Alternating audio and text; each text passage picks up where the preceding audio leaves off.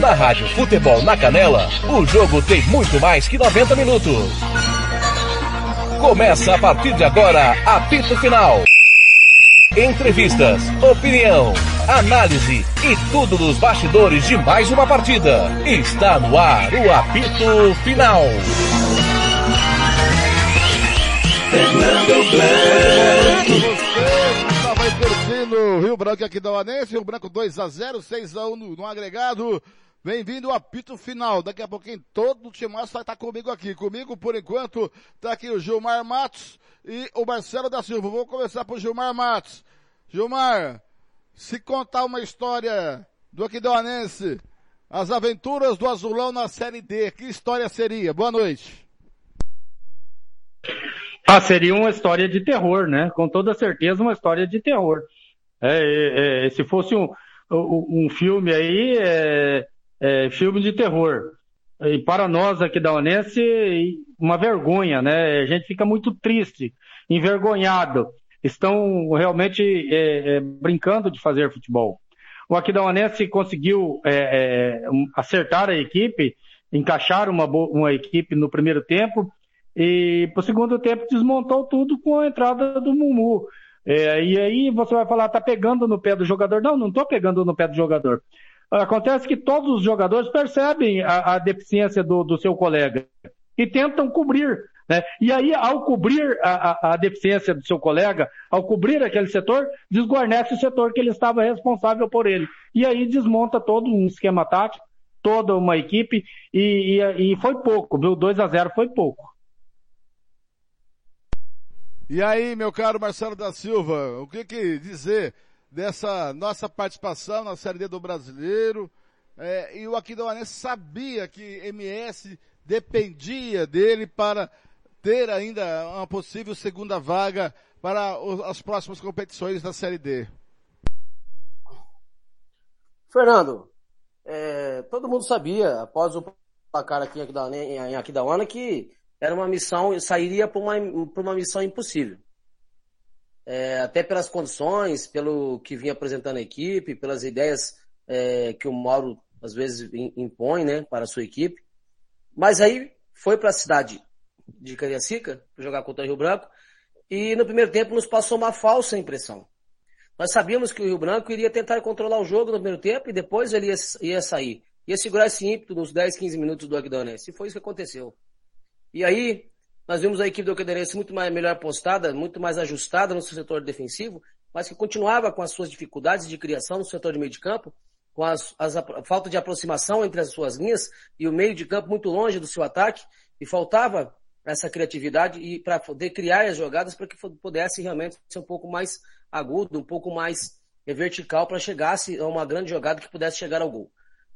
Porém, veio o intervalo onde nós todos esperávamos, e eu acreditava que é, o Cláudio Roberto, com a inteligência que tem, iria possivelmente adiantar mais sua equipe, porque ele sentia que de repente poderia é, ganhar esse jogo num, numa falha do Aquidonense ou até numa, numa, numa, num contra-ataque. E esperava que o Aquidonense vinha, viesse, no caso, é, um pouco mais é, objetivo, é, com jogadas rápidas e um pouco mais de velocidade, com mais intensidade para chegar ao gol logo no início do segundo tempo. E foi aí que aconteceu o contrário, né? Nas mudanças, nas alterações do seu técnico, facilitou a vida para o, o Rio Branco. Que eu acreditava que, da forma que terminou o primeiro tempo, não estou dizendo que o, Aquidauanense iria vencer, vencer, o jogo, porque eu disse que não venceria. É, não, não se classificaria, na verdade. Mas pelo que apresentou no primeiro tempo, poderia sair, sair de lá com um empate, pelo menos com uma vitória, e é, encerraria sua participação de uma forma um pouco mais digna. E, e infelizmente, com as substituições que foram feitas, é, pôs tudo água abaixo. Todo aquele bom primeiro tempo, de certa forma, que foi, fez no seu, no seu setor defensivo é, e comprometeu todo o jogo do Aquidonense. Né? No meu modo de ver, ali realmente foi é, um divisor de águas. Quando a gente se espera que a equipe vem diferente, é, a equipe vem pior daquilo que a gente esperava. Infelizmente foi isso que aconteceu e o Rio Branco tem capacidade, seu técnico é um cara inteligente, armou bem sua equipe e fez os dois gols que nem precisava fazer, na verdade, e só mostrou isso que a gente já esperava. Infelizmente, parece que quando você pensa que não pode piorar, parece que as coisas pioram cada vez mais. E é isso que a gente viu é, na transmissão de hoje. Muito bem, olha só, o Thiago tá postando aqui no grupo Blank Mitou, em minha homenagem, até ficou muito emocionado e é, lisonjeado. É, aqui da Onense está levando de 13 a 1. Se juntar com o ano passado, 19 a 3, seu Gilmar. É, fazer o que, Blank? É, a gente fica triste, cara. Eu, eu sou torcedor do Aquidão Honesto, todos vocês sabem. E aí, é, é para mim, é, é, é, mais doído ainda, né? É, acredito que o pessoal agora, boa tarde aí pro Kleber Soares, meu primo lá de Dourados, e o pessoal de Dourados deve estar muito triste, né?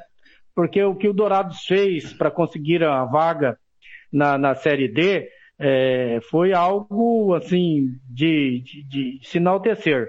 Agora, nós pegamos e jogamos terra na sopa do, do Dourados. É, o Aquidauanense jogou terra na sopa do Dourados.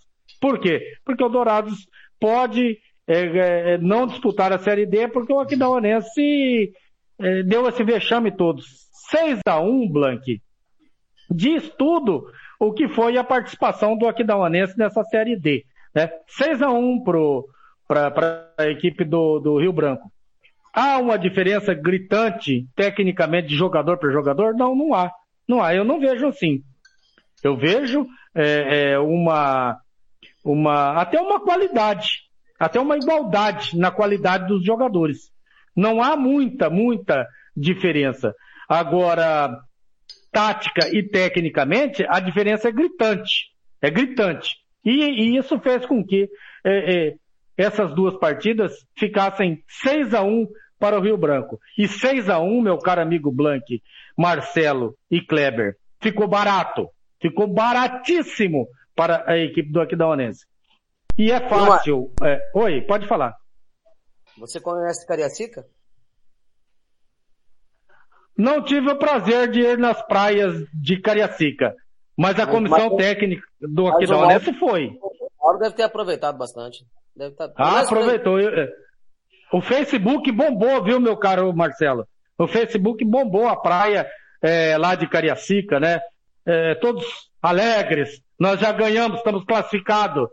Cara, é, Marcelo, meu querido amigo Marcelo, às vezes que joguei futebol, e até agora, quando jogo, jogo alguns campeonatos de veteranos, quando eu perco, Marcelo, eu vou para casa chateado. Eu não gosto de perder nem enguspe a distância.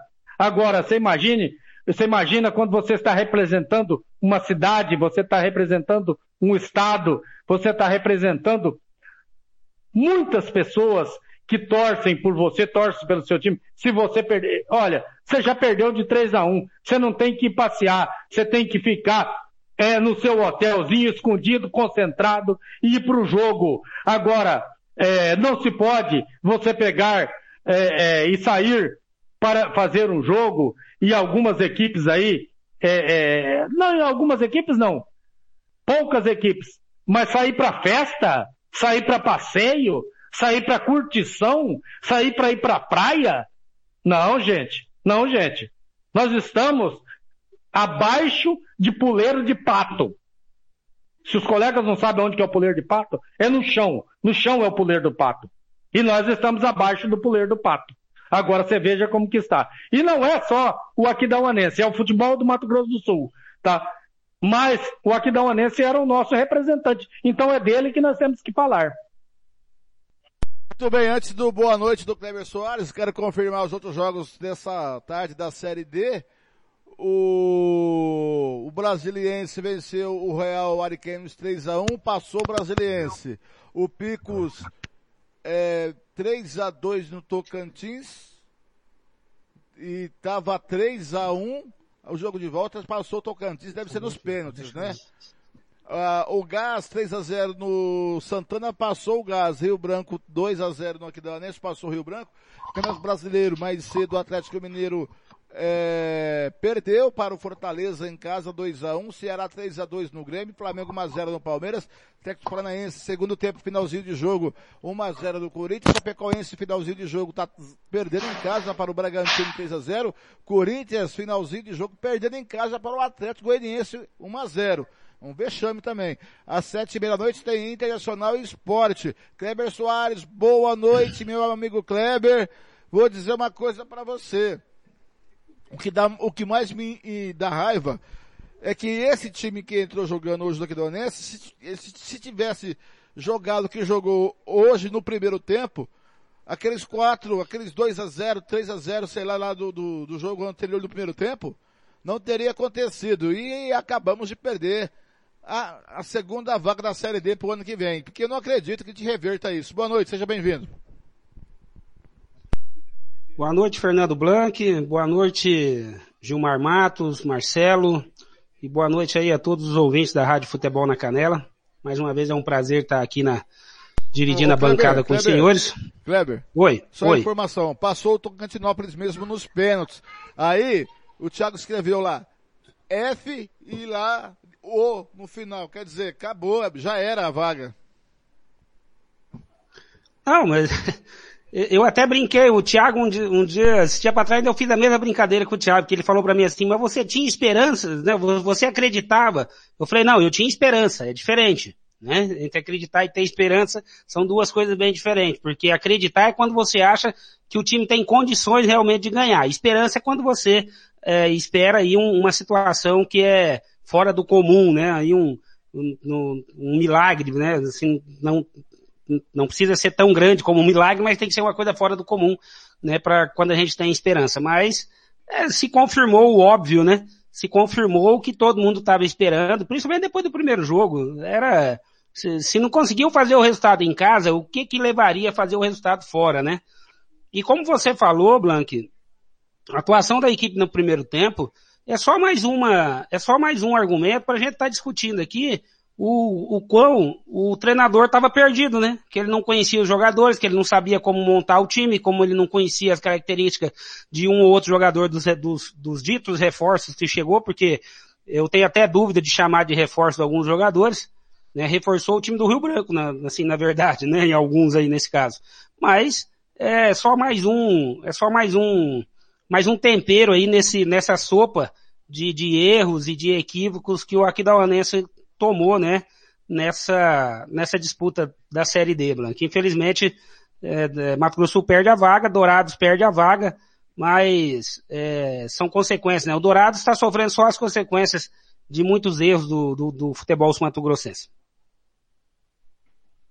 É, é, olha, é de se estranhar, porque, cara, tem o, o Gilmar. Ô Gilmar, o senhor tá muito, o senhor está muito rancoroso, Gilmar. O senhor está muito nervoso. O José Inácio falou uma coisa muito, muito importante aqui, ó. José Inácio. Você conhece o José Inácio, né? Você conhece Conheço, claro, São Paulino. Ele falou, ele São Paulino, assim, gente boa. Larga de ser rancoroso. Pelo menos os caras conheceram a praia. Vão trazer até a areia para mostrar, Gilmar. o, Inácio, o Inácio não joga nada. Mas tem no currículo que jogou comigo. Então ele, ele, ele pode mostrar o currículo dele. É, mas ó, entre o Inácio e o Mumu, eu vou ficar com o Inácio. O Inácio é quarto zagueiro, zagueiro central, quarto zagueiro. E eu fico com o Inácio. Agora, ah, falando sério, cara, é, é muito triste, né? Você veja bem, é, a gente perde mais uma vaga. E, e nós perdemos mais uma vaga é, com dois tipos de sentimentos. É? O primeiro, sentimento de que o, os caras estão, em termos de organização, em outro patamar. Você, você veja bem, começando pelo estádio. O estádio dos caras tem até telão, né? É, o estádio dos caras é maravilhoso. Os nossos estádios, desculpem, tirando a, a, o, os dois que eu, que eu conheço recentemente, que eu estive recentemente, tirando no Laertão e tirando o, o, o ninho da águia, o resto é, é, é, pior do que campo de várzea, né? Dá para jogar o, o, pessoal da várzea lá tranquilamente. Então, esse, esse é um ponto. Esse é um ponto. Os caras estão em outro patamar. Então, passou tranquilamente, passou o merecido. Mas por que o outro sentimento? O outro sentimento é que dava, daria, daria sim para passar. Daria sim. Por quê? Porque não é gritante a diferença técnica do, do, dos jogadores da equipe do Rio Branco e dos jogadores da equipe do Aquidauanense. Não é gritante a diferença técnica. Aí que dói. Porque você veja bem, essa equipe que jogou o primeiro tempo hoje, essa equipe jogou com tranquilidade. Daria para jogar essa mesma equipe aqui, ter feito um resultado, de repente, de 1 a 0 é, é, aqui, um 1 a 1 e fosse para ir para o Espírito Santo, para Cariacica, mais precisamente, e trazer daí um bom resultado. O Aquidauanense, individualmente, pela qualidade individual, veja bem o que eu estou dizendo, pela qualidade individual dos seus jogadores, poderia sim passar. Poderia. Mas, pela diferença das comissões técnicas, das estruturas, de tudo quanto é, quanto é coisa relacionada à organização, nós perdemos de goleada e o placar diz o que deveria acontecer, 6 a 1 tá? Em termos de organização, em termos de estrutura, em termos de, de, de, de inteligência técnica das comissões técnicas, isso aí nós estamos ano-luz atrás do, do Espírito Santo. Infelizmente. Marcelo da Silva, mas agora parece que o seu João Garcia largou de vez o aqui da Onense, pelo que ele falou para nós, quinta-feira entregou a chave do clube para o Mauro Marino, quer dizer, quem manda lá é o Mauro agora, e com uma parceria de 12 meses. Essa parceria mostrou em dois jogos que, pelo amor de Deus, olha só, o Elber é um bom jogador, sim, o Elber, camisa 5, um bom jogador, mas o, aquele Gabriel, o lateral, é, e aí, faz o que, eu vou até pegar a escalação aqui, ó. Pelo amor de Deus, olha só, esse, esse, o Gabriel, é, o Sabela também, muito bom jogador. Esse, é, Robert é, é, mais ou menos, mas o resto não veio o que diz. O Alex entrou no segundo tempo, mas não mostrou o, o que veio. Quer dizer, essa parceria é de 12 meses. Quer dizer, a gente pode esperar para o ano que vem um Aquidauanense é, meio melindroso, para não dizer outra coisa, né, meu caro amigo Gilmar é, Marcelo da Silva? Fernando, é uma parceria de 12 meses com o Mauro, é isso? Com o Mauro Marino? A chave tá a chave agora é do Mauro Marino, pelo que o João, o senhor João mas, falou no nosso microfone quinta-feira. Fernando, Hum. Fernando, mas há, quanto, há quantos anos o Mauro Marino se encontra lá? Ah, desde 2008, não é isso? Desde que o, o João tá lá. Então não, não, mudou nada, continua do mesmo, vai, vai ser da mesma forma. Ele então, saiu, voltou, saiu, na... voltou, saiu, voltou, eu mas... Não vejo, eu não vejo... Ter... Terminou. Eu não, vejo nenhuma, eu não vejo nenhuma surpresa nisso aí, eu vejo algo, algo normal. Ali no Aquidauanense é normal, porque não se tem um contraponto, o Mauro vai ser. A verdade agora é que o Mauro não vai precisar do presidente, né? É, ele vai, não vai, não, apesar que o presidente era para pagar as contas. Não sei se, se agora o Mauro vai pagar as contas, o presidente vai continuar pagando, né? Mas ele vai sempre foi soberano nas decisões, não muda muito, né? Só vai mudar se de repente o Mauro for ter que assumir as contas, as, as dívidas, né? Só muda se for isso. Caso contrário, não mudou nada. Continua o mesmo do mesmo. Ô, ô Marcelo. Ô, ô Gilmar. Só informação para você, o Kleber e o Marcelo debater. Após a eliminação na pré-série D, MS é, é ultrapassado e, e, passa a ser o terceiro pior no ranking da CBF. É, fomos passados por Tocantins e Roraima. Para não terminar o ano nessa posição e manter duas vagas na Série D de 2022, MS precisa torcer para que o, aqui, que o Águia Negra chegue à terceira fase da Série D e que os times de Tocantins e Roraima caiam na primeira fase. O, é verdade, cara. Aqui, eu, eu, tô, eu tô com o ranking aqui, ó. O, Mato Grosso do Sul, 25 colocado. 24 Tocantins, 23 Roraima, Espírito Santo é o 22 É, a Mato Grosso do Sul só perde para Rondônia, que está na 26 e para o Amapá, que está na 27 colocação. Tá aí o cardápio para vocês discutirem. Olha, é, eu não sei eu, eu, se nós vamos permanecer aí. Eu acho que a gente vai cair mais ainda. Né? Agora, detalhe. O, o Mauro que trouxe o, o empresário. Né? É, o empresário veio. Agora, o, o Marcelo questionou pagar as contas. Ora, tem dinheiro da prefeitura, tá? Tem dinheiro da prefeitura. E essas etapas vão vir. Tem 120 mil que está vindo da CBF. Será que não dá para pagar as contas? Aonde que vai é, toda essa conta? Né? Então, dinheiro está vindo. Dinheiro, pelo que me consta, não é o problema todo. Né? Tem? Ah, não, mas não dá o dinheiro. Não dá. Se você fizer uma equipe para jogar como jogou aqui da Onense, dá. Vai sobrar dinheiro. Porque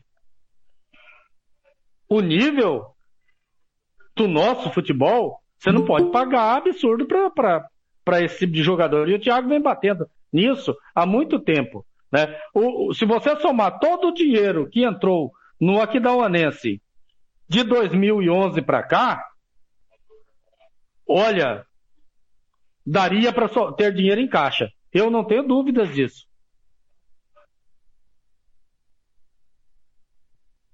Kleber Soares.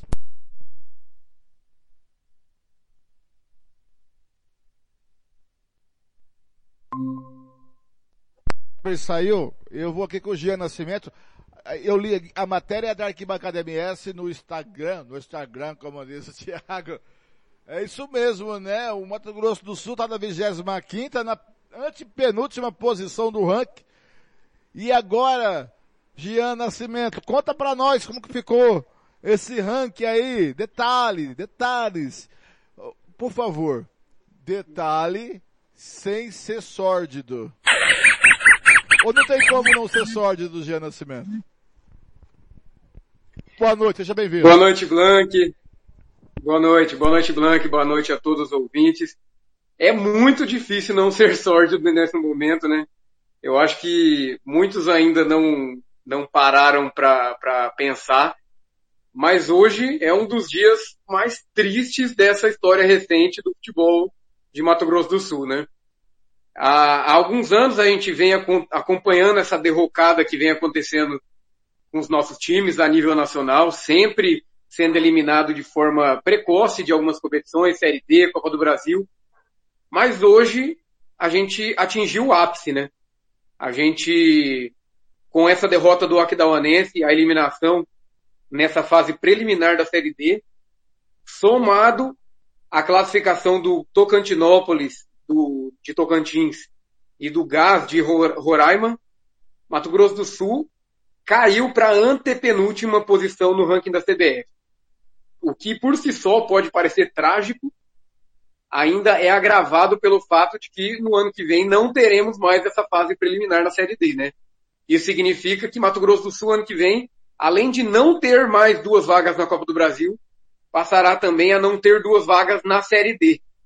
E se a nossa maior esperança de ressurgir o nosso futebol é com uma ascensão à Série B, à Série C, com uma vaga apenas na Série D fica muito mais difícil. E, e essa eliminação do Aquidauanense significa isso. Significa que teremos apenas um time o ano que vem na Série D.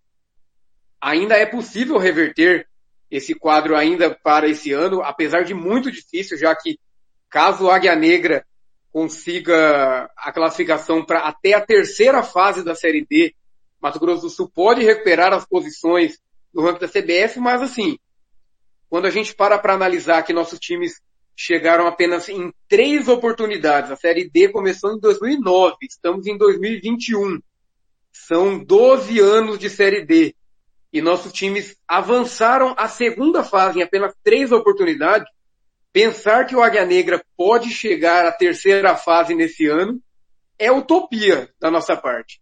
Então, acho que a partir desse momento cabe uma reflexão, cabe aceitarmos que o ano que vem teremos uma vaga menos e começar uma reestruturação, né? Porque senão, Mato Grosso do Sul, a tendência é chegar à última posição desse ranking da CBF.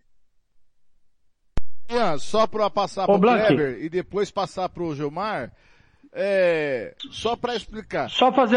É, é, é só, é só para explicar, eu já te passo a palavra, Kleber, depois do Jean. Não correr, o Estado, o Estado que não conseguir as vagas pelo ranking, não corre o risco de perder a única vaga que tem, é isso? Ou corre? Não, não.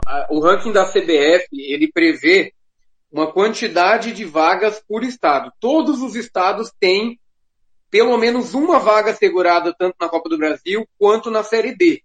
O que acontece é que as quatro últimas federações no ranking da CBF, elas têm apenas uma vaga tanto na Série D quanto na Copa do Brasil. Até esse ano, Mato Grosso do Sul não estava entre as quatro últimas posições, porque ainda estava à frente do Amapá, de Roraima, Tocantins e Rondônia. Porém, com essa eliminação do Aquidauanense, nós fomos ultrapassados por Roraima e Tocantins. Com isso, Mato Grosso do Sul continuará tendo apenas uma vaga na Copa do Brasil, assim como foi nesse ano, já que no ano passado já havíamos perdido a segunda vaga para o estado do Espírito Santo.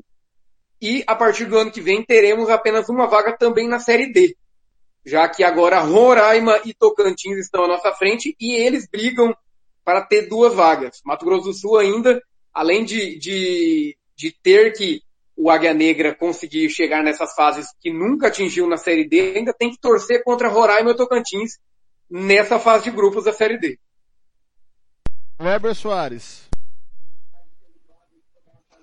Ou seja, né, Jean? Boa noite. Prazer de novo estar conversando com você. A camisa do Chelsea, campeão da, da Liga dos Campeões. Tem corintiano comemorando até agora que o Chelsea ganhou. Ele é torcedor modinha. Ele é torcedor Mas, modinha, o Jean. Né? Mas o que que acontece? O Jean, eu vou te fazer é, uma pergunta e desculpa a minha ignorância. Exatamente. Eu queria que você explicasse, não só para mim, mas para todos os amigos aí da Rádio Futebol no Canela, o que, que a CBF leva em consideração para se fazer esse ranking, que eu acho que isso é importante também para a gente fazer um, uma análise também sobre essa situação. E sobre o que você falou, né, assim, de uma reestruturação, é, eu, eu só vou completar o seguinte, eu espero que, que essa reestruturação seja dentro de campo, seja administrativamente, seja dando condições para que os clubes se reforcem, para que haja uma competição é, de nível técnico melhor, né, para que se forme, para nós começarmos a formar jogadores aqui dentro do estado e que não seja é, apenas de, de reuniões, né, aquela, a, a, aquela ajudinha da CBF, aquela vaguinha, né, que é tão famosa no Brasil, que, né, era muito comum no Campeonato Brasileiro, os mais antigos aí vai lembrar bem de uma frase que, aonde o governo vai mal, é, é, Mais uma vaga onde o governo vai mal, um time no Nacional, né, é, tinha, né, o pessoal vai lembrar, os mais velhos vai lembrar bem dessa frase, e que não seja nessa situação, né, essa reforma, essa vaga, que, a gente recupere essa vaga novamente assim.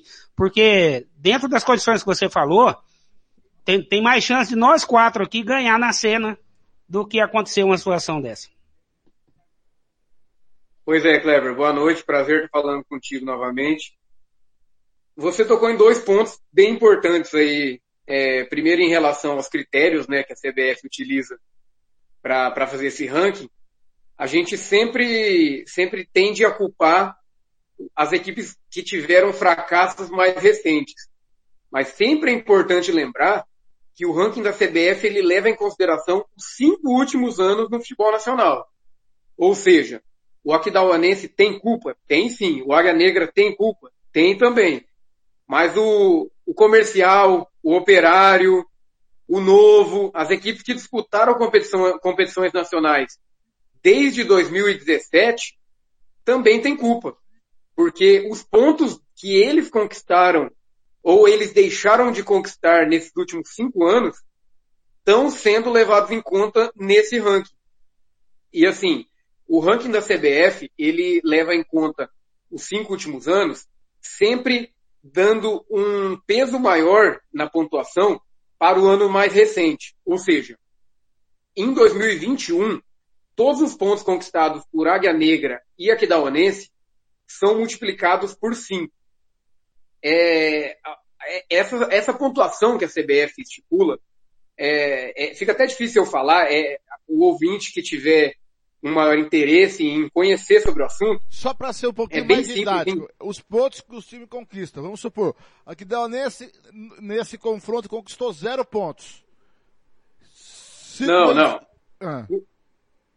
Funciona assim, é, tem um, uma pontuação já pré-estabelecida. Hum. Para as equipes que participam da pré-série D, todos esses times, esses oito times que participaram, eles ganham 10 pontos. Os que avançam ganham 51 pontos. Porém, nesse ano de 2021, toda a pontuação conquistada por qualquer clube que participa de uma divisão nacional ou Copa do Brasil é multiplicado por 5. Ou seja, um time que é eliminado na pré-série D e ganha 10 pontos, que é o caso do Águia Negra, é multiplicado por 5. Então, o Águia Negra ganhou, o Águia Negra não, desculpa, o Aquidauanense ganhou 100 pontos para Mato Grosso do Sul. Porém, o time que avançou ele ganha 51 pontos multiplicado por 5. De cabeça eu não vou saber fazer essa conta, mas é, é meio óbvio que é muito mais, é cinco vezes mais um time que, vai, que disputa fase de grupos em relação a um time que disputa a pré-série D. E comparado aos, aos cinco últimos anos, é sempre num peso decrescente. 2021 é peso 5, 2020 peso 4, 2019 peso 3 assim por diante até o peso 1, que é cinco anos atrás, se eu não me engano, é 2017. Então, assim, a gente, o, o outro fator, o outro ponto importante que o Kleber tocou, que eu queria ressaltar, é, é em relação a, a, essa reestruturação que nosso futebol precisa passar. Porque, assim, é muito fácil a gente falar, nossa, já está tudo, é, tudo acabado, a gente não vai conseguir recuperar essa vaga. É muito difícil mesmo para esse ano. Porém, como a cada ano o peso da pontuação é multiplicado por 5, caso a gente conquiste pontos nesse ano, no, nesse ano não, desculpa, no ano que vem, no ano seguinte, a gente tenha boas campanhas em, em competições nacionais, a gente consegue sim recuperar essa, essas vagas na Copa do Brasil, na Série D. Mas para isso a gente precisa melhorar a nível nacional. Não adianta nada o governo do estado ficar investindo no campeonato estadual, é, disponibilizar 800 mil reais para, para as equipes aí, e chegar na, na, nas competições nacionais a gente não tem investimento nenhum. Isso faz com que nossos times sejam sempre eliminados nas primeiras fases e a tendência é sempre estar em queda, em queda livre. Porque o que vale realmente o fomento é, que o governo do estado sempre pode oferecer é em dois pontos. Categorias de base e competições nacionais. Investir apenas em campeonato estadual para investir em jogadores que passam meses, segundo semestre, jogando é, o futebol amador, não vai levar a nada. E é o que tem acontecido no nosso estado aqui. Vilmar. Não, é, é, é, interessante tudo isso que o Jean disse e, e ele acha possível. Eu, eu acho quase que impossível nós recuperarmos essa vaga, Jean. Infelizmente. Pela, pela organização que está o nosso campeonato, pelo, pelos dirigentes que nós temos. É, a, é, nós não temos time profissional aqui no estado. A verdade é essa. Uh, nós temos um, um, um, monte de amadores jogando um campeonato que é, é semi-profissional. Eu, eu sempre digo, isso, que o campeonato é, sul-mato grossense não é profissional. O, campeonato, o time profissional é aquele time que tem.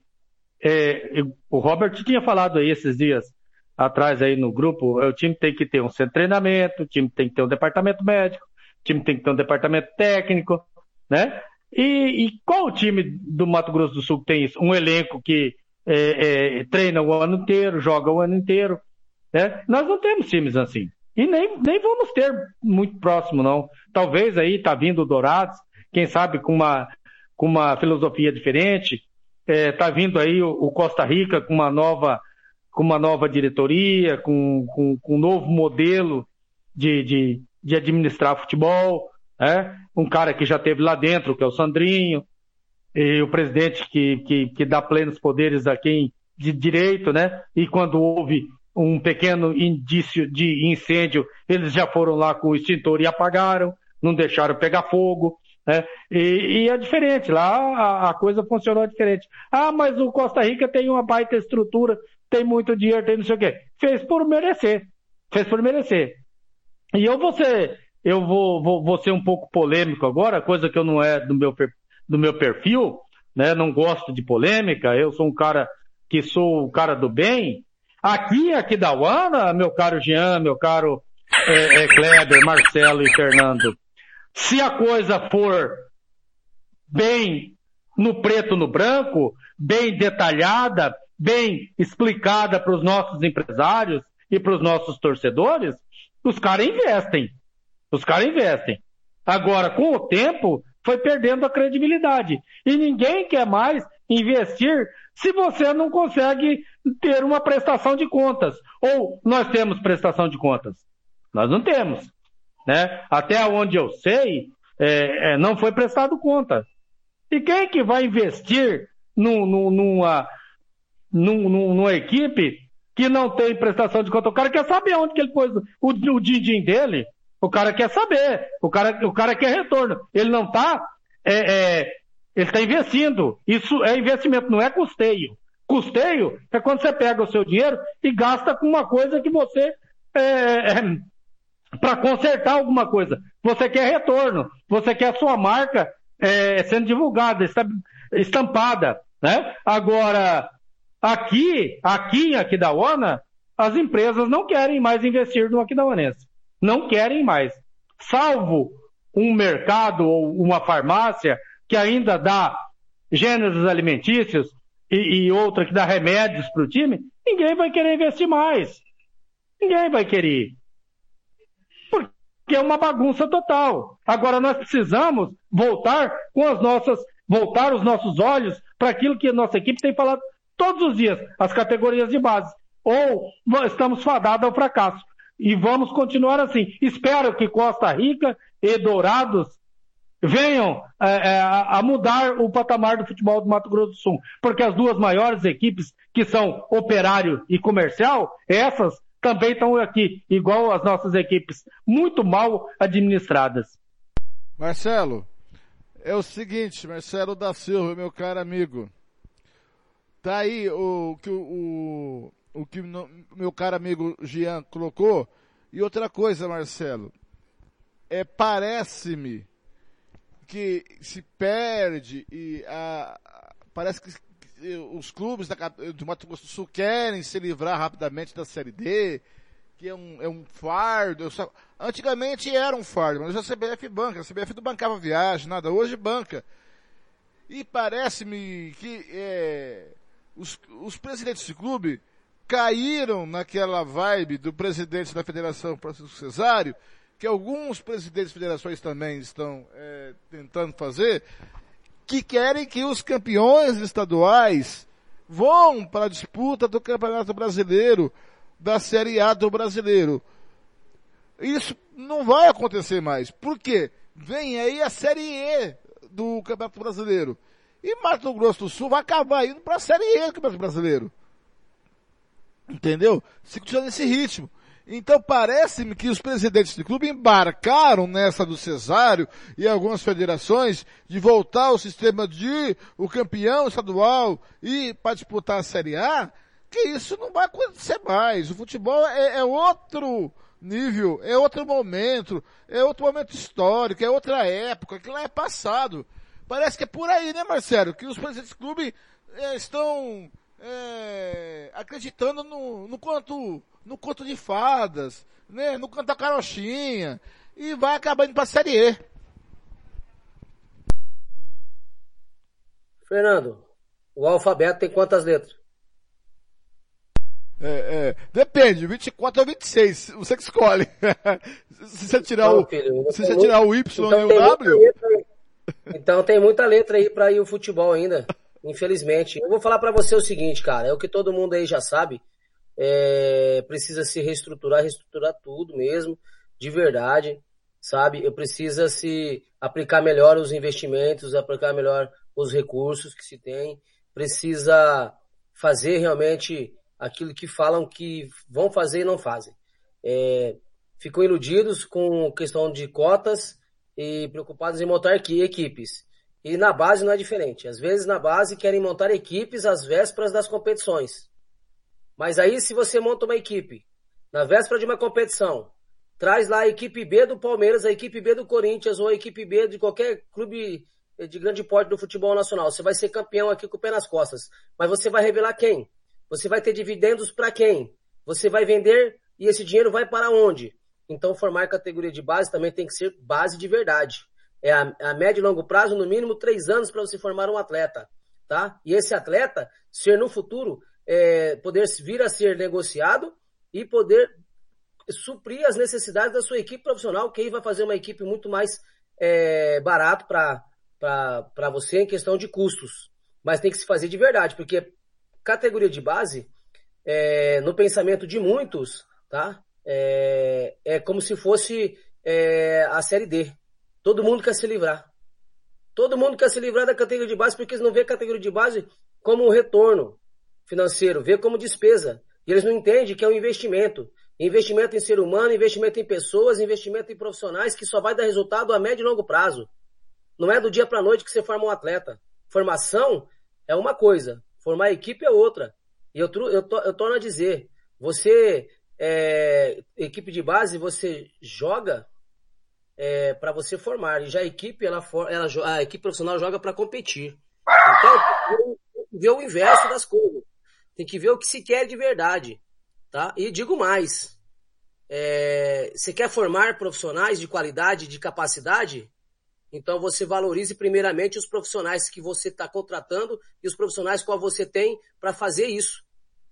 Porque tem vários profissionais para fazer. Dependendo do nível e do grau do seu profissional que você tem, é o nível que você vai ter de atleta no futuro. Ou então não vai ter. Então precisa se fazer futebol de verdade Precisa se fazer as coisas de forma correta, transparente e séria. É isso que precisa. Tá? Porque enquanto ficarem dizendo que vão fazer, as coisas não acontecem. Tá? É, é, é, querem começar amanhã. Aí você monta uma equipe. Mas você monta uma equipe para quê? Só para competir? Qual o objetivo? Ah, eu vou levar uma equipe para a Copa São Paulo, mas você vai levar com seus jogadores, com jogadores de empresário, jogadores de fora, onde o clube não fica com nenhuma receita. Então tem que formar, formar o seu atleta. E aí uma das soluções está aí.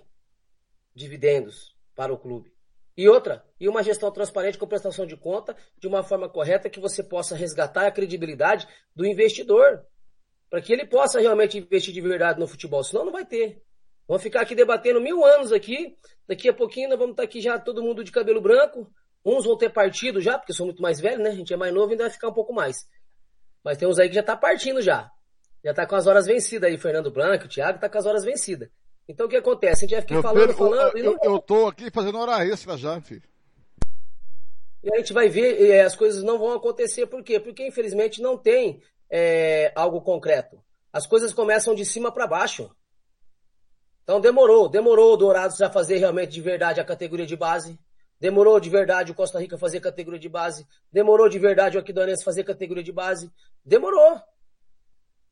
Demorou. Ah, não, nós vamos fazer. Não, vamos fazer? Não, já era para estar tá fazendo, gente. Já era para estar tá fazendo. É, e quem começa a fazer é, tem hora para terminar, tem hora para é, data para começar e hora, hora e data para terminar. Então eu não entendo. É isso, o futebol nosso está cada vez mais tá aparecendo é, os sonhos, está vivendo de sonhos. Essa é a grande verdade. É, um pãozinho de queijo ali, eu tô com um bolo aqui já feito. Ô, Jean, você levou o cachorro? Tá difícil aqui, hein? Tá difícil. Ele tá, tá tentando participar da, da, do programa com a gente, mas. E o meu aqui. Tô deixando ouvi, não. E o meu aqui, eu ouvi o seu aí começou a latir aqui. Mas, Jean, vamos supor, na hipótese que o. Vamos. O Marcelo falou categoria de base, que a gente bate na tecla, é importante, tem que ter e tal. Mas vamos colocar aqui, como está agora? Não tem categoria de base. Mas você vendo o nível técnico da Série D, não é muito difícil você montar uma equipe que dispute a Série D e chegue até a terceira, quarta fase, ou até as fases finais, mesmo que não suba, que fica lá, perto é, da última fase, que parece que são 16 clubes, a última fase, se você me corrigir se eu estiver errado, né? Que a fase final são 16, 8 e 4, é isso? São 16, 8 e 4, depois você me corrija. Mas que chega até os 16 clubes da parte final. Eu acho que não está muito distante isso. Né? Dá para montar um time que possa fazer isso. É, vai gastar um pouquinho mais do time estadual? Vai.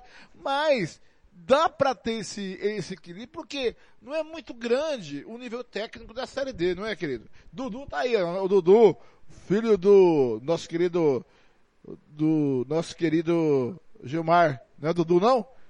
Hein, o, o, o Jean Nascimento? Pois é, Blank, então, eu acredito que o fator geográfico pesa muito pra gente também, né? Porque a série D, Boa noite, ano, Blank. Ela, ela, é diferente, ela é separada. Fala, Dudu.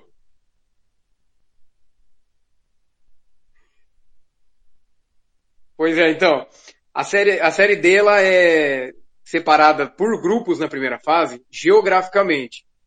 E isso complica demais pra gente, né? Porque a gente vai analisar o grupo que o Águia Negra está nesse ano, tem equipes de Minas Gerais, tem a Ferroviária, são equipes assim que possivelmente devem brigar pelo acesso.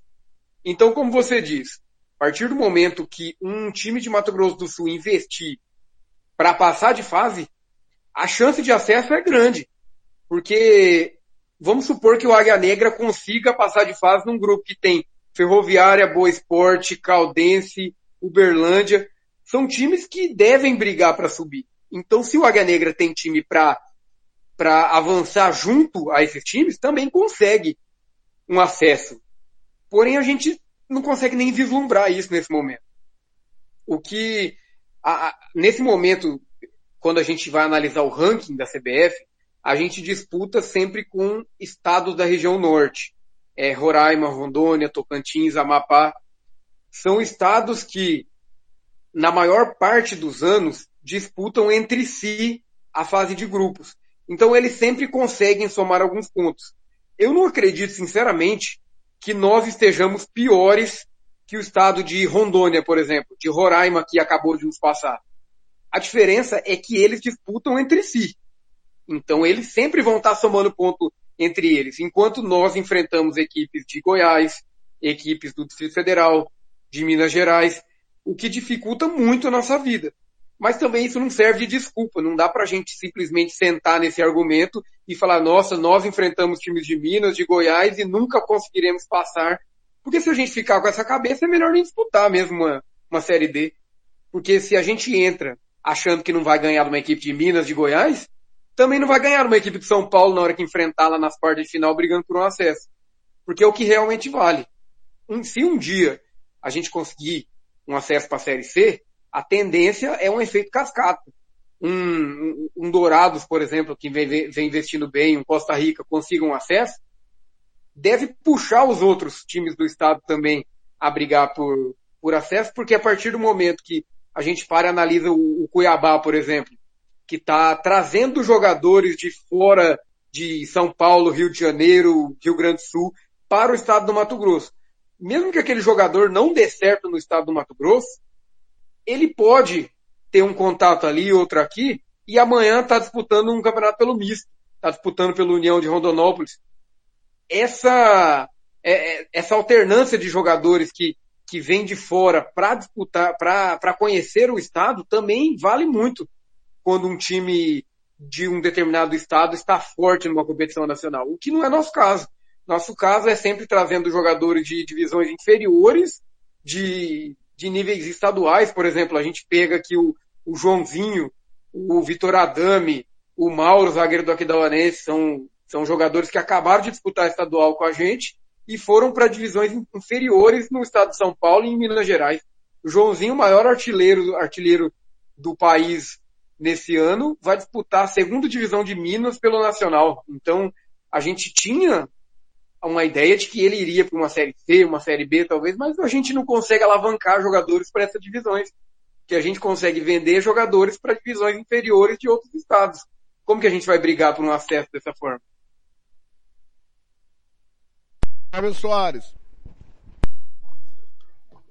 O Fernando, eu vou fazer uma pergunta aqui para a bancada. Quero que vocês me respondam com sinceridade. Vocês acham que qualquer time aqui do Mato Grosso do Sul, vão colocar o campeão, o Costa Rica, que apresentou o melhor futebol, indiscutivelmente. Vocês acham que ele, como ele se sairia na terceira divisão de São Paulo? Qual que é, assim, vocês acreditam mesmo que ele conseguiria, por exemplo, é, não vou nem enxergar, não vou nem citar, assim, disputar o campeonato, mas pelo menos fazer uma boa campanha, assim, ficar ali entre os quatro primeiros, entre os oito primeiros.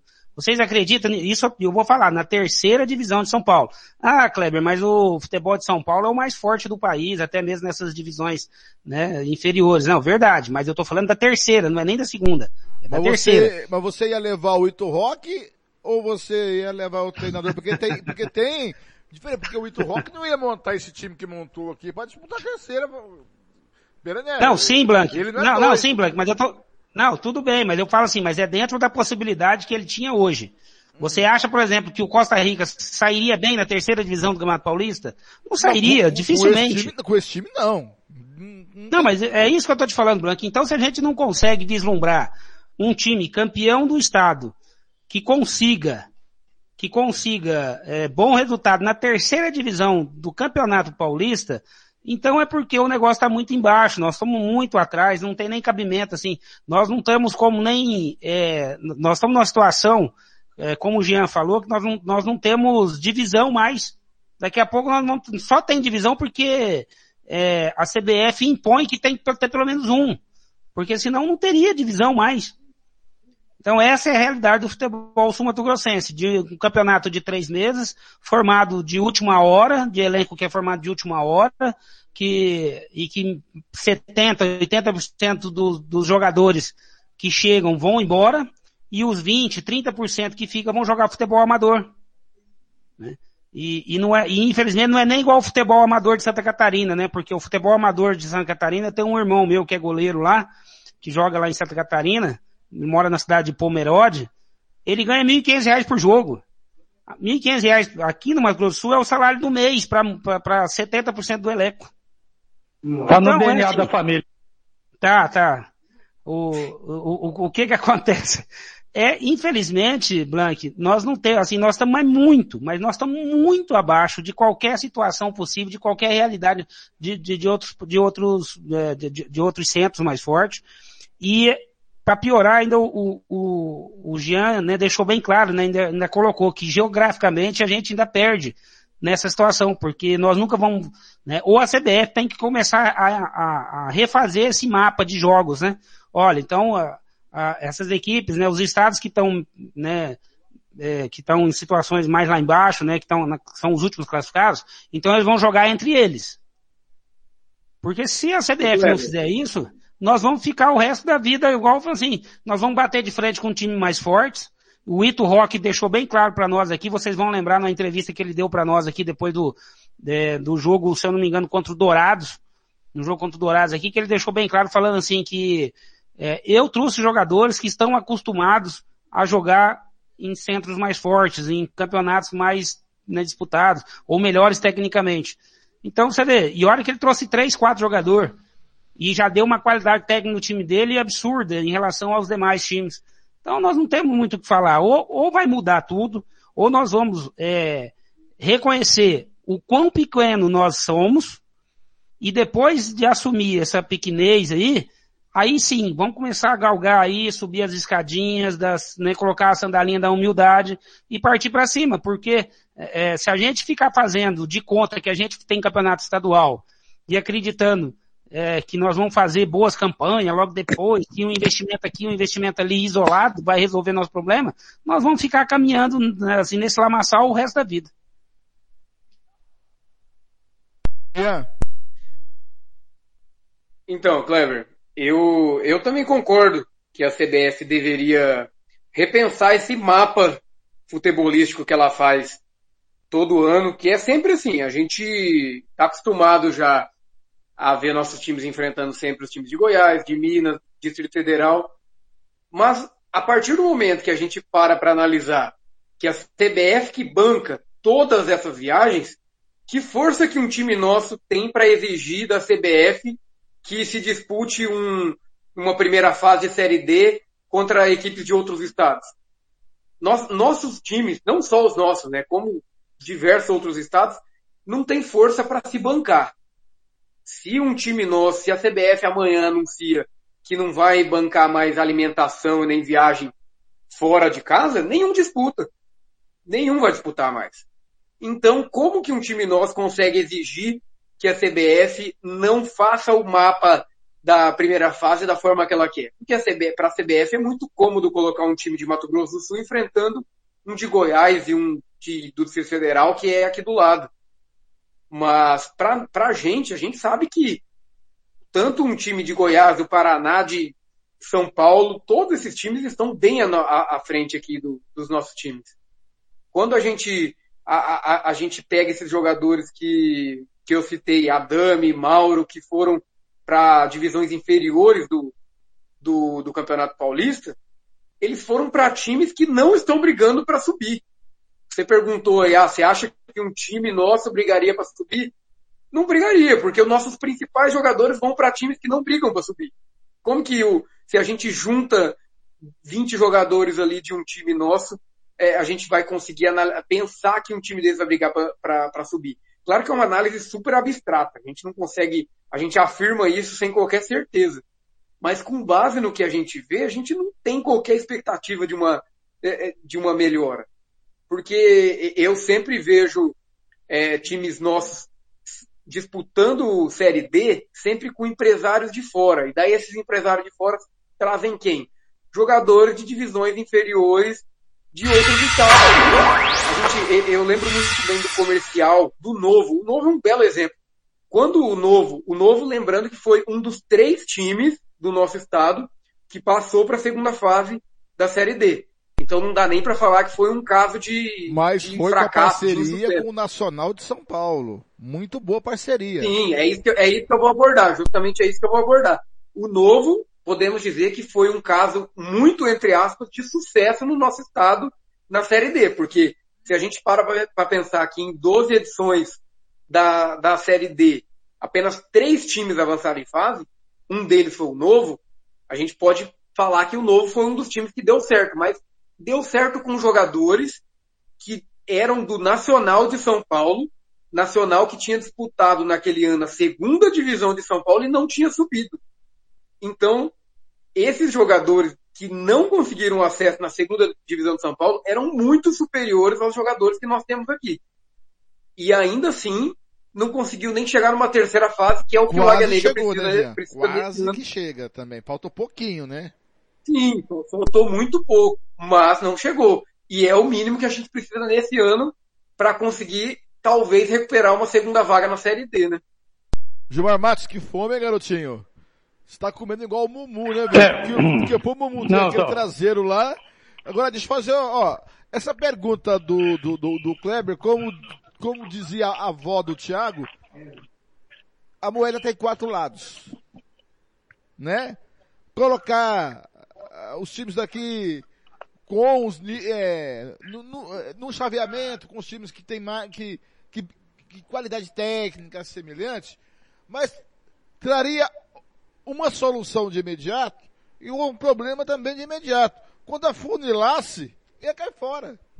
Quando afunilasse, ia cair pelas tabelas. Nunca ia passar do, do nível X. É isso, o senhor Gilmar Matos? Não, exatamente, mas eu entendo perfeitamente o que falou o Jean, e ele está correto.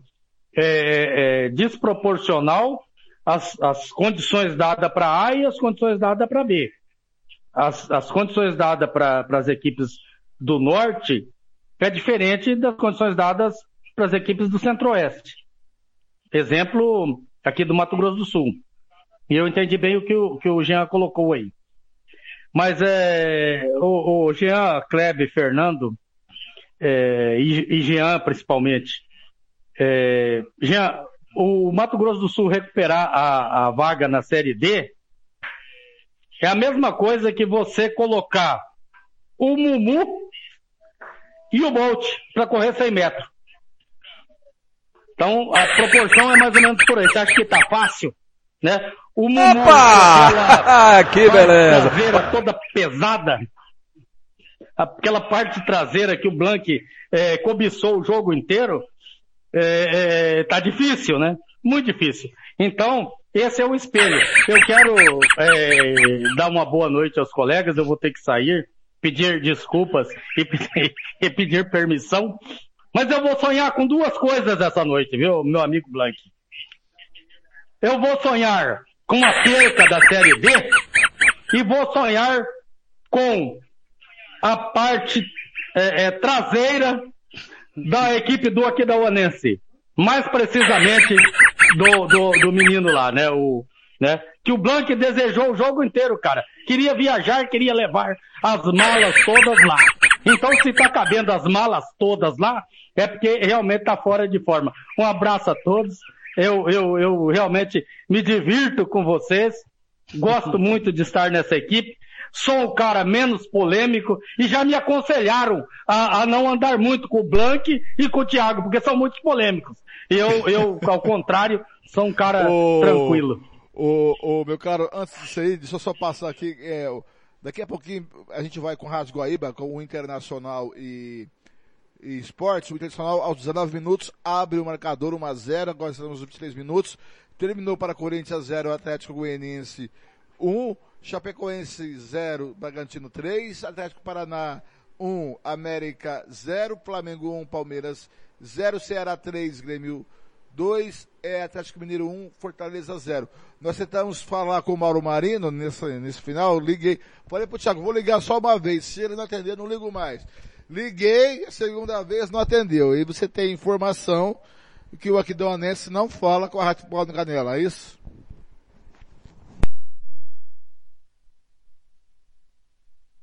É, o que houve é, é, igual, a gente não pode, isso não é informação, isso aí é, é bate-papo de bastidores, né?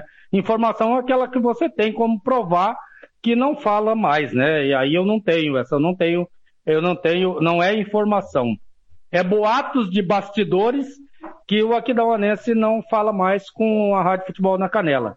É, e aí eu não sei de quem partiu essa ordem, de, de se é de A, de B ou de C, e não sei o porquê também. Porque eu acho assim, ó, eu, eu vou dar só mais uma opinião.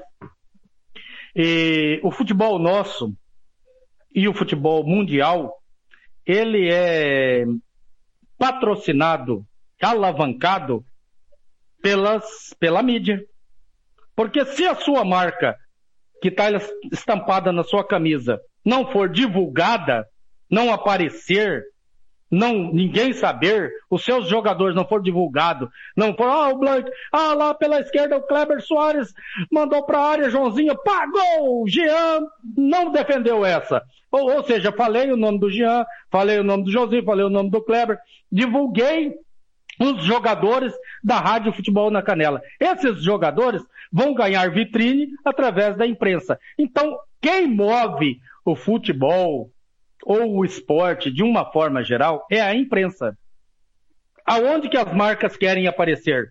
Para as pessoas. Através de quê? Da imprensa. E se a imprensa está saindo, e se você não está aparecendo, não está sendo divulgado, e aí é o erro do Aquidauanense, erro do operário, erro da federação em não, não em, em querer fora é, do seu contexto a TV Morena e as rádios não, dá, não darem o devido respeito e o devido é, lugar às, necessário às rádios, à, à imprensa de uma forma geral, eles vão perder espaço, cara.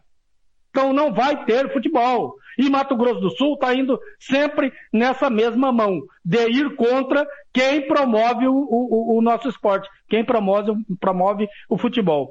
Meus amigos, boa noite. E Kleber, eu vou evitar andar com o Blanc e com o Thiago, vou aceitar a sua sugestão, né, de, de parente, né, de não andar com esses caras polêmicos. Jean, toma cuidado aí também, viu, Jean? Esse cara é meio complicado aí. Um abraço a todos, obrigado mais uma vez. Prazer enorme de estar participando junto com essa equipe. Eu só, isso só me agrega na minha vida de uma forma geral, estar junto com vocês. Muito obrigado mais uma vez. Tá, é, é, boa noite, é, Gilmar. Só que é o seguinte, Gilmar, eu não sou polêmico, eu só faço as perguntas. O entrevistado responde o que ele quer. Uai, E aí eu que sou polêmico? Não é, Gilmar? O entrevistado fala o que ele quer. Eu só pergunto. Não, não é, mas a, a, essas perguntas suas é, são venenosíssimas. Não, que né? isso. É, e, e, o, e o meu amigo Kleber, meu primo, já me orientou bem sobre isso aí. Mas é, é brincadeiras à parte, cara. Eu, eu, eu me divirto muito trabalhando com vocês. Eu gosto muito, acrescenta muito na minha vida. E eu tô, tô realmente muito feliz de estar na Rádio Futebol na Canela. E às vezes é, também faço a, MS Web Rádio junto com Roberto Xavier, com Antônio Neres. É, e eu fico, estou feliz da vida, cara. Um abraço a todos vocês. Obrigado. Gratidão eterna a Quantos, essa equipe é, maravilhosa que eu participo. O, o, o, senhor tem, o, o senhor tem um compromisso na capital. Quando o senhor vem na capital? Sexta-feira que vem estarei na capital sul-mato-grossense. Então já traz suas ferramentas, por favor, viu? Você já entendeu, né? ah, já. É, é, o Robert já te fez. O Robert já te fez ah. inveja, né? Você já viu o do Robert? Não, mas as ferramentas não. Não é essa daí não. Há outras ferramentas. Ah, tá, entendi. Agora já entendi. Não, não, não, não. Eu acho que ele tá falando da faca, da Shaira. É. Não, esse é, tipo de coisa aí, Gilmar. Então, ó, ó, ó. É mais ou menos isso aqui, ó. Ele entendeu. O Robert, o Robert, o Robert já recebeu, viu? O Robert já recebeu. Não, mas traz aqui pessoalmente, você tomar um cafezinho aqui da, um cafezinho. Claro. Aqui. Tá? Claro, é, tomar um, tomar um café, pedir um autógrafo, oh. né? Levar aquela, levar aquela cadernetazinha de, de pedir autógrafo, já pegar o teu autógrafo. Pode trazer uma é, geladinha eu, também, se o senhor quiser, viu? Não tem problema, não. ô, ô, ô, ô, Kleber Energia, quando eu fui narrar, fui comentar pro Blanc a primeira vez, eu não sabia se eu comentava, quando ele me chamou, eu não sabia se eu comentava, se eu pedia, ô, Blanc, dá um autógrafo depois, tal, e, e tá tudo certo. Mas tá tudo certo, cara. Um abraço a todos vocês. Obrigado mesmo, cara. É sempre muito divertido, muito legal estar com vocês. Tá, para encerrar, um abraço. Para encerrar o, o, apito final, vou fazer uma pergunta para os dois. O Thiago postou uma coisa em off aí, no grupo, e eu pensei nessa pergunta antes do ler o que eu li. Essa pergunta se tornou inócua. Mas eu tenho que fazer a pergunta. Tem que fazer. O dirigente de clube, se cai na. Cara, eu tenho que montar um time para a Série D do brasileiro. Tem que. para chegar. Então eu tenho que gastar X. Porque os jogadores que jogam a Série D é diferente que jogam no estadual. Tem que ser de nível mais superior, acostumado a disputar isso. Né? É por aí, né, Kleber Jean? Mas você vê essa mensagem que está aí no grupo, aí desanima, né? Aí não dá. Os caras não querem nada com nada mesmo. Eles não, eles, eles não amam futebol. Eles usam o futebol para benefício próprio, não é isso?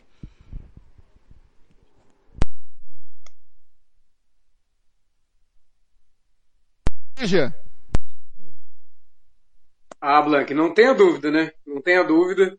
Quando a gente vai analisar esse time do Águia Negra que está sendo montado para a Série D e ver que até o momento, uma semana da estreia na Série D, chegaram 12 jogadores. Conversei com nosso colega Oséias Pereira, que cobre o dia a dia lá do Águia. Ele disse que até o momento tem 18 jogadores treinando com o elenco do Águia Negra. Sendo desses 18, 5 do União ABC, que foi o último colocado no nosso hexagonal final. Como que a gente vai ter esperança de resultados melhores que o do Aquidauanense, que ficou, por exemplo, à frente do União ABC. Então, assim, é, é bem difícil.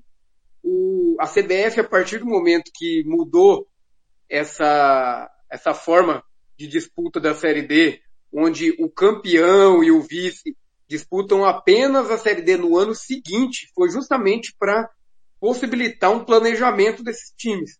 Então, por que talvez o Águia Negra ou o Aquidauanense não pouparam um pouco de investimento no estadual para justamente investir na Série D. Porque se investiu tanto no, no estadual, tanto o Águia quanto o Aquidauanense, para fazer o papelão que cada um fez, o Águia Negra nem de fácil passou. O Aquidauanense, por pouco, não foi o último colocado no, na, na fase final. Por que talvez então não poupar um investimento no estadual e investir na Série D para tentar uma campanha melhor? Que se na pior das hipóteses não consegue um acesso, talvez some pontos para o Estado que a gente tanto precisa, né? Que a gente hoje está discutindo isso, a nossa queda no ranking da CBF. E, e, e também tem, tem toda essa é, toda essa tarimba, né, de estar tá chegando. A gente sempre comenta times que disputam Libertadores, só ganha quando, quando disputa sempre. Como que um time nosso vai conseguir subir se não disputa sempre? Porque a gente pega, com exceção do, do Águia Negra e o Aquidauanense, que disputaram dois anos seguidos, e do Sete e o Comercial, que em 2016 e 2017, 2016. se eu não me engano, disputaram também dois anos seguidos. Como esse time disputaram duas vezes seguidas. Depois disso, quantas vezes mais disputaram? Como que um time desse vai almejar um acesso se não disputa? Então é muito difícil a gente sempre assim, a, a, igual a gente estava comentando, a nossa esperança agora é o Costa Rica, nossa esperança é o Dourados. Mas ontem nossa esperança também era o Corumbaense. Corumbaense que foi campeão estadual tem três anos, é, tinha uma torcida que levava o time a gente pensava, pô, talvez com essa torcida o time consiga alguma coisa melhor na Série D. Hoje o Corumbaense não tem nem, nem, nem estadual disputa. E como que a gente vai conseguir pensar no, no Costa Rica ou no Dourado, sendo que daqui dois anos a gente também não sabe se times estarão disputando, ainda mais porque o Dourados é um time que acabou de surgir, tem toda uma expectativa, claro que a gente espera muito do Dourados. O Costa Rica também é um time que há alguns anos tem um investimento forte, mas é um time que a gente sabe que depende basicamente de dinheiro público. Talvez daqui três anos o Costa Rica não tenha investimento mais. E, e, e a gente esteja comentando. Ontem a gente tinha esperança do Costa Rica que a gente não sabe se daqui três anos estará disputando competições. Então é muito difícil a gente vislumbrar alguma coisa que não é nada certo hoje, né? Weber. Não, eu assino embaixo o que o Jean falou, né? Nós não temos muito é, parâmetros e nem perspectiva, né? Se a gente for analisar ao pé da letra, aqui em Dourados mesmo é, é um fato. É, será que o presidente Marcos vai conseguir manter o projeto para o ano que vem? Será que ele vai conseguir levantar o mesmo nível de patrocínio que ele conseguiu levantar dessa vez? Né, a gente também não sabe como que vai estar a situação financeira do país daqui a um ano, que ninguém sabe eh, o quanto vai afetar, por exemplo, eh, eh, né, essa pandemia e que já vem afetando. Então são muitas variantes que podem fazer do ano que vem o Dourados acabar, ou o Marcos falar assim, ó, eu não tenho condição de tirar dinheiro do bolso para manter o time, né? Isso é coisa de maluco. Né? Então, é difícil a gente é, fazer uma, uma perspectiva, assim, ter uma, uma perspectiva melhor. Em, o Ito Rock vai ficar também no Costa Rica, tem tudo isso também, né? Tudo isso, não, e, e como o Jean falou, Costa Rica então é, é a situação mais complicada. Porque se você tem 70, 80% do teu aporte financeiro vindo de dinheiro público, isso aí pode ser cortado a qualquer momento. Eu só não entendo como, porque já não foi cortado. Porque aqui em Dourados, toda vez que se falou em alguma coisa de dinheiro público da prefeitura aqui, tinha cinco promotor já batendo, já de, já de, de, de fazendo plantão na prefeitura, esperando alguém dar uma canetada, liberando dinheiro.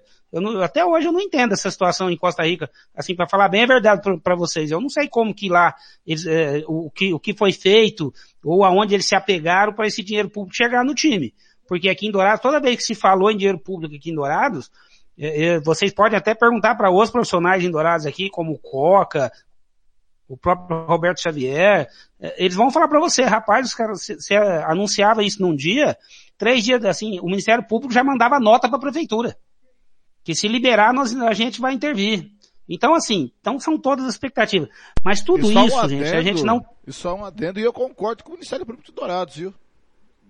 É, não, é, sim, eu, eu também concordo. Não. não, eu também concordo. Não, eu também concordo. Eu não, eu não, não, não sou contra também não. É, eu acho que até pode até haver dinheiro público, mas não exatamente para manter o time. Esse dinheiro tem que ser usado para outros fins. Mas enfim. É, mas tudo que a gente discutiu, né, a gente vai morrer sempre na mesma vala, né? É a incompetência dos nossos dirigentes, da nossa federação, né? Porque eu lembrei, Jean, nós estávamos conversando aqui, e eu lembrei, falei assim, mas como é, quando você falou assim, ó, como que, a, um presidente da federação vai bater lá na CBF e falar que eles têm que melhorar o mapa, né? Aquela situação que nós estávamos conversando.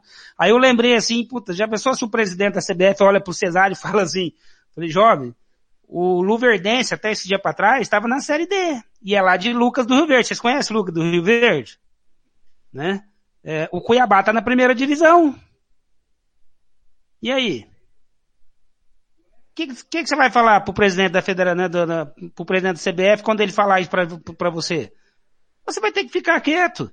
Porque é fato. O Cuiabá ainda vou dar até um desconto, porque o Cuiabá tem muito investimento de, de gente que, de, de gente do futebol e com dinheiro. Isso é um fato também. Mas o Luverdense, o projeto do Luverdense, gente, quem conhece Lucas do Rio Verde, Lucas do Rio Verde no máximo deve ser uma cidade igual Naviraí, se for. Se for do tamanho de Naviraí. Mas ela é muito, é um setor produtivo muito forte, né? Ué, mas e nós não, Blanc? é muito forte. Ah, mas nós não, Blank. E nós não. Lá é nível. Não, é isso que eu tô falando. Não tem. É, é quanto a isso, não tem diferença, Blank.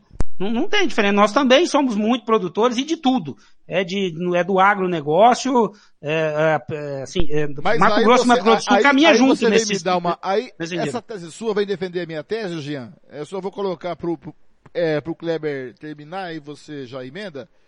Em vez do dinheiro, em vez de nós darmos dinheiro público, por que que não põe uma lei estadual como a Lei Rouanet?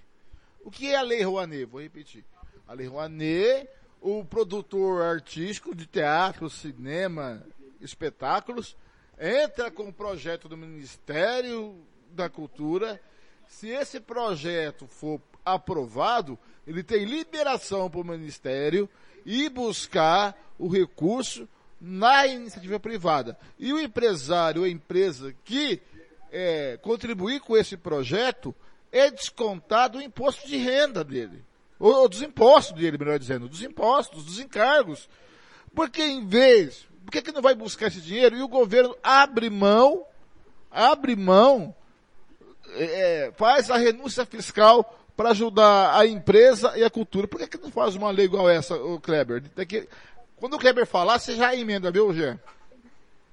Mas, o Blank, é, eu já vou pedir desculpa aos amigos aqui ouvintes, né? É, pelo, pela ignorância. Já, tá? Pela ignorância em alguns pontos, no sentido assim de conhecimento exato da lei. Mas essa lei já existe no Mato Grosso do Sul. Só não existe para futebol profissional exatamente. Mas muitos, é, o, o Juventude AG em Dourados captou dinheiro com essa lei. Outras escolinhas aqui em Dourados já captou dinheiro com essa lei. Em Campo Grande também não deve ser diferente, né? Muitas só existe, só que só não existe ainda não, pro futebol não profissional. Não tem, pro futebol não tem. É, não, pro é, futebol, é, futebol profissional amador. não tem. É, futebol amador. Isso é. aí, esportes amadores tem. Pro profissional não tem. É, ô Blanco, mas é, assim, é, é, é só mais uma ideia, né, que a gente estaria dando, mas se não melhorar, não adianta ter dinheiro, Blanco, se não tiver administração. E a administração que eu falo é geral, a administração da federação e a administração dos clubes, né? Aqui a, a gente, a gente costuma falar, quem, quem que é a administração do clube? É o presidente. Presidente, presidente, ele é presidente, vice-presidente, assessor de imprensa, entendeu? Aí você vai na federação. Quem que é, a federação tem uma estrutura completa? Não tem. Não tem, porque quem, quem dá entrevista é só o Marcos Tavares. O Marcos Tavares é, faz tudo lá. Né? Ele que dá entrevista, ele que publica, ele que inclusive, vai, né? Então. Inclusive é o Pinóquio da história também. É, também, né? E é, né, ainda tem essas, ainda tem essas situações. De vez em quando ele solta umas aí que é inacreditável da gente ouvir, mas, né, enfim. Mas é, é a situação nossa. Então, se não melhorar. O Baense está pagando por, por, pela fala dele, inclusive, né? Pela fala dele. E ainda tem gente que acredita, Gia. Isso que é o pior. Mas o que que acontece? Se não melhorar Blank, a nossa, a nossa administração. O, o, futebol, assim, o primeiro passo, o primeiro passo do nosso futebol melhorar chama-se administração. E reconhecer o quão nós somos pequenos. Se nós não reconhecermos isso e não melhorar administrativamente, nós não vamos dar o primeiro passo, que esse é o primeiro passo para você começar a fazer uma boa equipe, ou a, for, né, ou a ter uma, ou estruturar uma equipe, é a administração. E nós não temos. Eu concordo plenamente aí com o que o Kleber disse e, e eu acrescento assim em relação ao que falta, não só é a administração, mas é ver a luz no fim do túnel também. Porque assim, quando a gente para para analisar que uma cidade, por exemplo, como Lucas do Rio Verde, que é uma cidade pequena, mas tem uma fonte de renda forte ali, em que os empresários, os dirigentes do, do time conseguiram provar que o time de futebol da cidade merecia o investimento daquele setor. Ô, Jean, a Chapecoense, por exemplo. Jean, Chape... só uma pontinha, Jean, Sim. só para me lembrar. Eu citei Naviraí, né? Eu vou citar duas fontes para você de, de, de, de, fonte grande de Naviraí. Que além da, da, das plantações de cana, lá tem usinas, tem, e ainda tem, e também tem o frigorífico lá. Então, Sim. assim, é, é, é... esse era um ponto que eu ia chegar, Kleber. É, é que assim, a gente, a partir do momento que qualquer dirigente chega e fala que não tem investimento do setor privado, eu, sinceramente, vejo como incompetência dele. Porque todas as cidades têm uma fonte de renda, por menor que seja. O Águia Negra ele não sobrevive é, há tanto tempo, não é a equipe que há mais tempo está na primeira divisão do estado, sempre chegando, tão, só, apenas por dinheiro público. Tem um investimento privado. E assim, a gente pega que a gente tem cidades fortes no estado, como Naviraí, que tem por exemplo, a, a Campanário investiu muito tempo no Naviraense. A gente pega cidades como, por exemplo, Três Lagoas, que eu estava até 15 dias atrás, eu morava lá. Três Lagoas tem um potencial na celulose muito forte. Mas quando uma empresa, a, por exemplo, a, a Suzano, que antigamente era a Fibria, e a Eldorado, quando alguém viu uma dessas empresas estampadas no misto, por exemplo, e o porquê que uma das, dessas empresas não estava no misto? É culpa da empresa ou culpa do misto? Então, a, acho que é um caso a se pensar. E outra coisa, Ribas de Rupardo agora vai sediar a maior fábrica de celulose, acho que do mundo, se eu não me engano. Né? Sim, justamente. justamente, Sul, não, não dá para um dirigente chegar e falar que apenas é azar no, no, o, o time dele não conseguir chegar. Se ele não consegue provar para uma empresa que o investimento na, no clube dele é atrativo, como que um time desse vai sobreviver?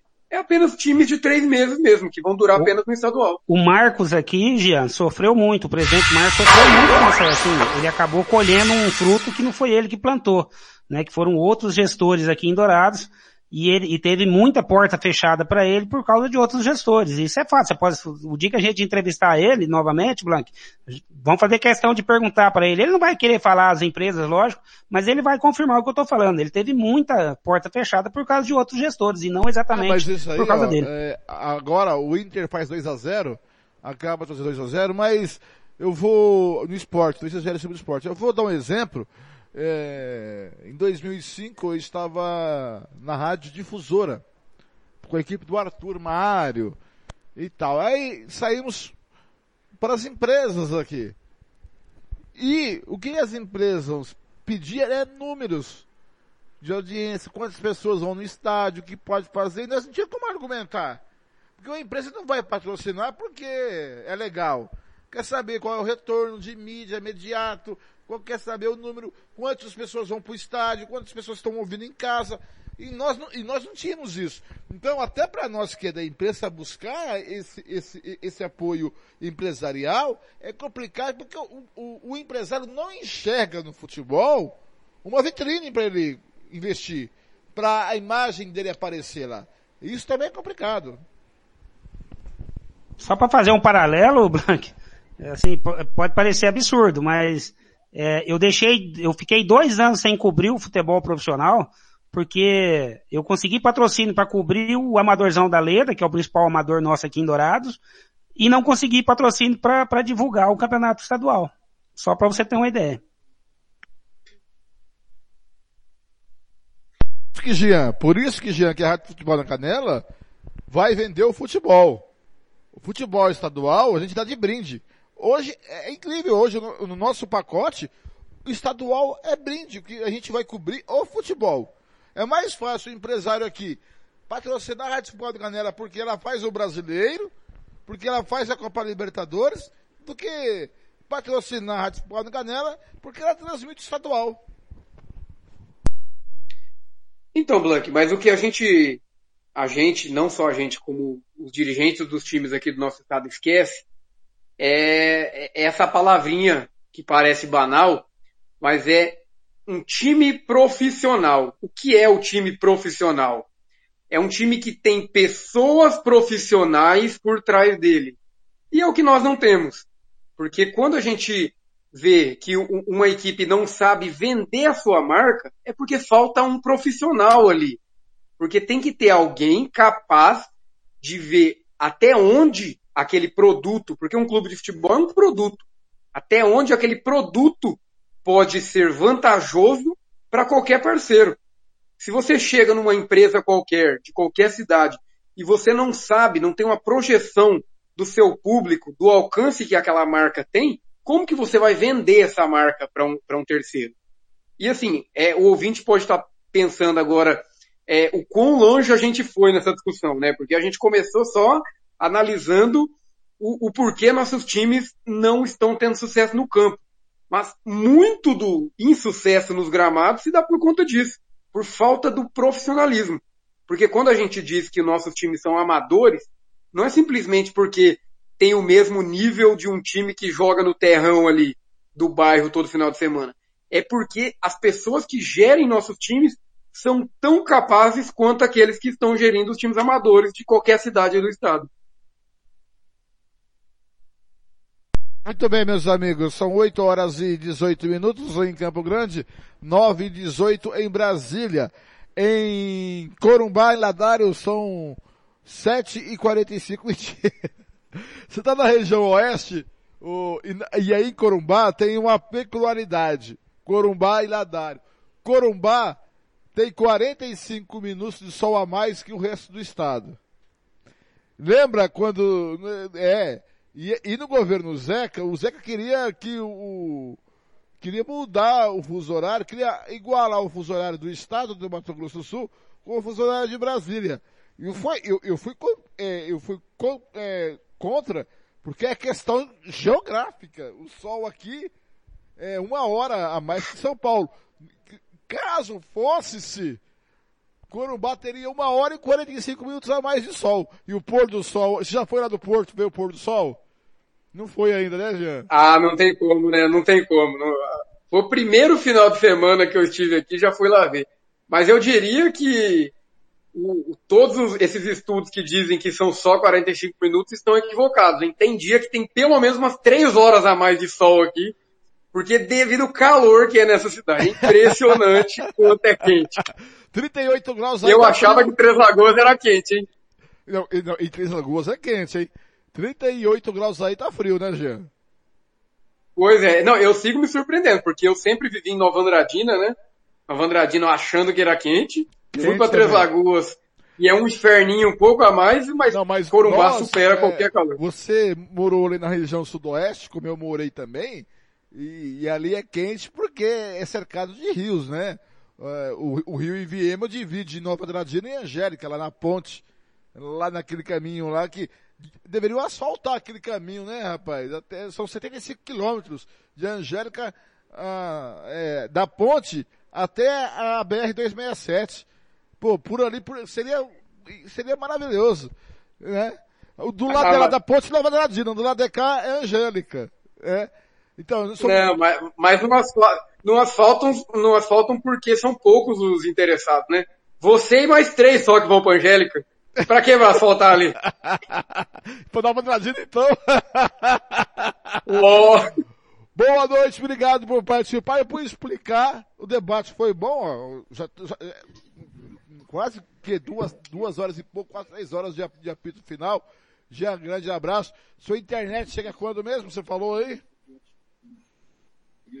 Rapaz, eu tô na contagem regressiva ainda. Deram 40 dias desde que a gente chegou aqui em Corumbá. Eu tô a 15. Então, então a gente tem mais 25 dias de, Ela de é espera ainda. Ou é banda larga? É fibra, é fibra, mas Aleluia. o pessoal não tem muita pressa em instalar aqui não. Ah, aleluia, eu tô com a fibra aqui, meu irmão. A fibra é tudo de bom, viu? O que tem de download tem de upload, né? E nós que trabalhamos com upload, precisamos muito. Obrigado, pois até é. a próxima, Jean. Kleber Soares, a sua é fibra ou é banda larga? Não é fibra, graças a Deus. Demorou a chegar no meu bairro aqui, porque o bairro é um bairro é, novo, tem menos de 10 anos o bairro. Então você sabe que essas coisas demoram um pouquinho, né? Brasil, mas. Mora na mas favela, chegou. o Kleber, né? Já deu, deixou bem claro que mora na favela de Dourados. Não, é, não, É quase não, vem isso. cá, aqui em casa é o terceiro mês, né, amor? Terceiro mês que, tô, que eu tô com a fibra aqui.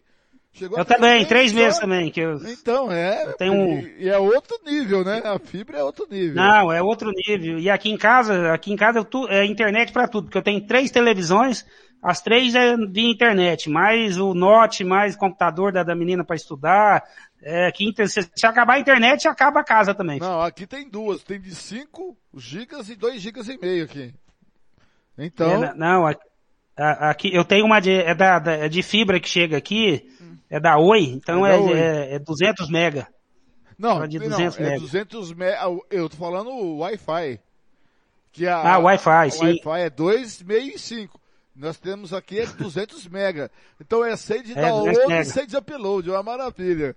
Nós trabalhamos com Não, e, e o ouvinte, e o ouvinte achando que o mais difícil seria entender o ranking da CBF. Agora tem que É. entender velocidade de internet para nos acompanhar. Não é fácil é não. lógico. Inclusive, aqui ontem eu fiz um jogo aqui, né, com o Thiago, e eu aqui em casa estava mais adiantado que a casa dele, o final da Champions. E, e para ser repórter, é muito mais confortável a gente estar adiantado que o narrador, você entendeu? Grande abraço, É galera, até a próxima. Pô, mais, mais uma vez, mais uma vez, Blank, é um prazer estar aqui na Rádio Futebol na Canela, um prazer falar com o Jean novamente, com você. Sempre é um aprendizado para nós e uma boa noite e uma ótima semana para todos aí. Se tudo der certo, dezembro faz um ano de Rádio Forró na Canela. Já estou até antecipando aqui, se todo mundo tiver vacinado, né? A minha segunda dose, em julho, tô contando. Você conta as datas pro pai. A minha é dia 3 de julho, a minha segunda dose. Quanto? A minha segunda dose é dia, dia 3 de julho, minha segunda A dose. minha é 27. Aí vamos reunir em Campo Grande, se vire, viu, Jean? Se vire Kleber pra vir, pra gente se reunir, confraternizar com a Rádio Canela, um ano de rádio. Em 1 de dezembro vamos fazer um ano de rádio. Futebol na Canela. Esse projeto Não, com maluco. certeza, vamos sim. Com certeza. Vamos combinar, vamos combinar. Grande abraço, galera. Abraço. Tá aí, Abraço. esse foi o apito final. Você acompanhou aí a eliminação. Ah, peraí, viu, galera? É só falar um pouquinho que o Cláudio Roberto, o Cláudio Roberto pediu desculpa porque ele, o presidente chamou para reunião logo após o jogo, por isso que ele não pôde entrar com a gente, tá? Galera, até a próxima. É, um grande abraço a você que acompanhou aí o- a eliminação do Mato Grosso Sul da Série D da segunda vaga, tá? Intervalo de jogo para o Internacional 2 a 0 em cima do Sport Recife. Você vai ficar com o segundo tempo com a Rádio Guaíba. Lembrando que o Atlético na Série A hoje, o Atlético Mineiro perdeu por Fortaleza 2 a 1 Ceará 3 a 2 venceu o Grêmio, o Flamengo venceu o Palmeiras 1 a 0 no Maracanã, o Atlético Paranaense 1 a 0 em cima do América Mineiro, a Chapecoense perdeu em casa para o Bragantino por 3 a 0 Corinthians perdeu em casa para o Atlético Goianiense por 1 a 0 e, como eu disse, intervalo de jogo para o Internacional 2, é, Sport Recife 0. Pela Série B, Brusque venceu a Ponte Preta 2 a 1 Pela Série D do Brasileiro, o Brasiliense 3 a 1 no Real Ariquemes, deu Brasiliense está na fase de grupos. Picos venceu 3 a 2 o Tocantinópolis. O jogo da ida foi 3 a 1 para o Picos, mas nos pênaltis deu Tocantinópolis. Aí disse adeus à nossa vaga mesmo. O Gás venceu o Santana por 3 a 0 e aí complicou mais ainda a nossa vida na Série D. Passou o Gás. E o Rio Branco do Espírito Santo 2 a 0 no Aquidauanense, no agregado 6 a 2. Pela série pela série é, pela série C do brasileiro, para encerrar, pela série C do brasileiro, eu não sei quem mulher ficou aqui falando comigo, eu estou falando alguma coisa, ela fala comigo, eu não ouço o que eu estou falando. Aí pela série C do brasileiro, aqui pela série C do brasileiro, o Altos, Altos 3, Volta Redonda 0, é, e Manaus 2 a 0 em cima do Santa Cruz. É, segundo tempo para Botafogo do Ribeirão Preto e Esporte Clube São José do Rio Grande do Sul 0 a 0 Tá certo? Muito obrigado pelo seu carinho, pela sua audiência. Fique aí com o segundo tempo de Internacional 2 e Esporte 0 com a Rádio Guaíba. Galera, a gente se vê por aí nos caminhos do esporte. Até a próxima. a 0 em cima do esporte. Rodrigo Ramos, vamos falar sobre esta primeira rodada do Campeonato Brasileiro que começou ontem. Temos três três gaúchos em campo. Juventude, Grêmio e agora o Internacional, Rodrigo. O Juventude que deu início ao Campeonato Brasileiro empatando com o Cuiabá em 2 a 2 fez a virada, saiu perdendo, fez a virada, mas tomou o um empate no final na Arena Pantanal.